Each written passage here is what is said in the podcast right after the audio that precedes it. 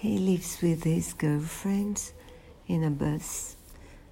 He plays ba- uh, drums. She sings.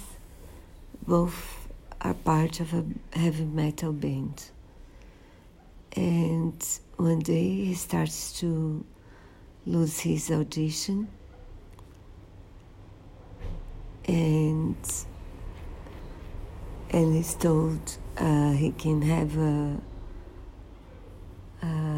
cochlear implant if he has enough money and then he decides to do anything to get it and his girlfriend finds a deaf community for him to try to see how to cope with everything.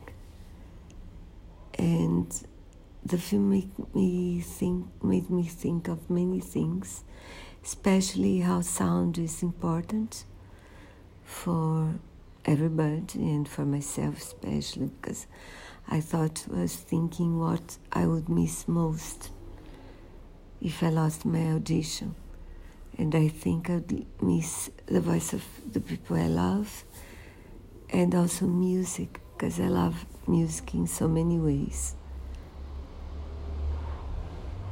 And so it's a very interesting movie. Uh, Riz Ahmed is wonderful.